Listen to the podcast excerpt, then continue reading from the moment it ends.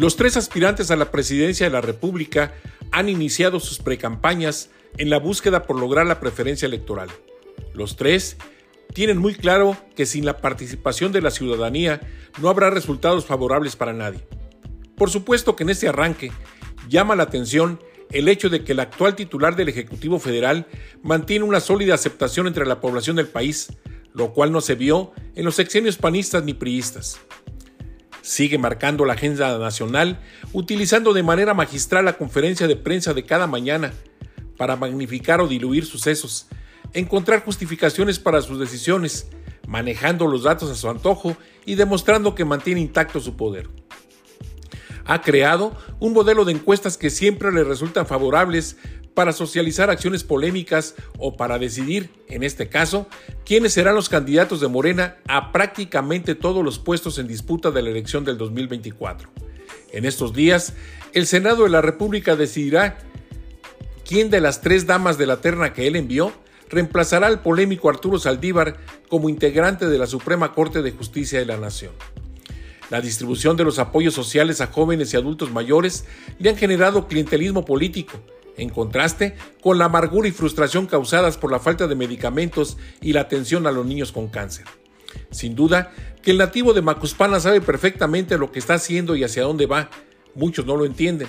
Así lo han dicho varios de sus colaboradores, pero el tabasqueño se ha preparado para hacer realidad su famosa cuarta transformación y sin rubor alguno ha manifestado su incondicional apoyo a la doctora Claudia Sheinbaum Pardo para que le suceda, con el innegociable compromiso de dar continuidad a lo que él considera su legado. Ella, por su parte, buscará ejercer el mando que le confirieron. Intenta lograr su propia imagen, aunque nunca lejos del presidente. Avanza en la construcción de un equipo de trabajo que le sea leal y eficiente, ya que, aunque las encuestas le marcan como amplia favorita, nada se encuentra escrito.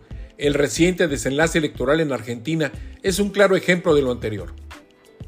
La inscripción del gobernador con licencia Samuel García para representar al partido Movimiento Ciudadano sin encontrar rival al frente, le evitaron desgaste económico y político. Ya le es suficiente la polémica que su permiso le generó en el estado de Nuevo León. Para muchos es el candidato que menos posibilidades tiene de triunfo, pero así arrancó su campaña al gobierno de Nuevo León. Al final, supo aprovechar pleitos de terceros, el valioso apoyo de su esposa Mariana como influencer y el manejo eficiente de las redes sociales para dar la sorpresa.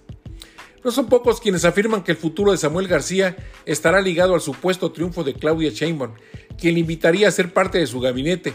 Hay quien le ve como futuro secretario de Economía. Por lo que se refiere a la candidata del Frente Amplio por México, Xochitl Gálvez, tiene ante sí una tarea titánica, ya que la denominada oposición ha pasado de noche durante los últimos cinco años.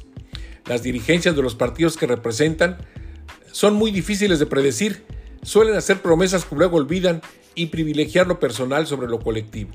Sin duda, Xochitl es carismática, dicharachera y valiente, pero eso no es suficiente para lograr despertar el aletargamiento e indiferencia de un amplio sector de la población.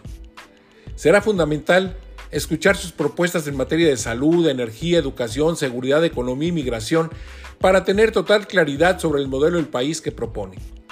Los tres precandidatos deberán ganarse la confianza de propios y extraños. En ocasiones, el fuego amigo es más intenso que el enfrentamiento con sus supuestos contrincantes.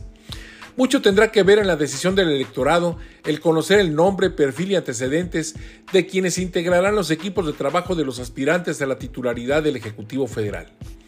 La atención de muchos estará en intentar descifrar cada mensaje, guiño, comentario, saludo y lugar que otorguen a quienes se dicen cercanos, ya que afirman los expertos que siempre será importante escuchar todo lo que no se dice. Para que el objetivo de los tres sea más fácil, tendrán que poner en práctica el arte de trabajar en equipo, el cual será sencillo si establecen proyectos comunes, si participan activamente magnificando coincidencias y subordinando los intereses personales a los objetivos del equipo.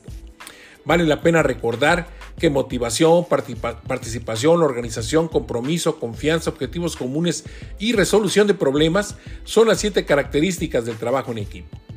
Los ciudadanos que no integramos a ningún partido político y amamos profundamente a México, deseamos que las campañas sean propositivas y responsables, que no contribuyan a dividir a la sociedad, que sus participantes sean maduros, humildes y visionarios para que no tengan necesidad de buscar la preferencia del electorado prometiendo lo irrealizable, difamando ni inventando defectos o virtudes de nadie. Al final, esperamos que nadie se considere vencedor ni vencido, ya que México está más allá de las personas, el tiempo y los intereses particulares. Seguramente, los tres tienen buenas ideas, planes y proyectos que podrían amalgamarse para hacer un gran proyecto de país. Deseamos para todos que esta experiencia electoral evite la contaminación visual, auditiva y emocional que suele presentarse en cada campaña. Alejandro Magno afirmó, de la conducta de cada uno depende el destino de todos. Soy Rogelio Díaz Ortiz. Hasta la próxima semana.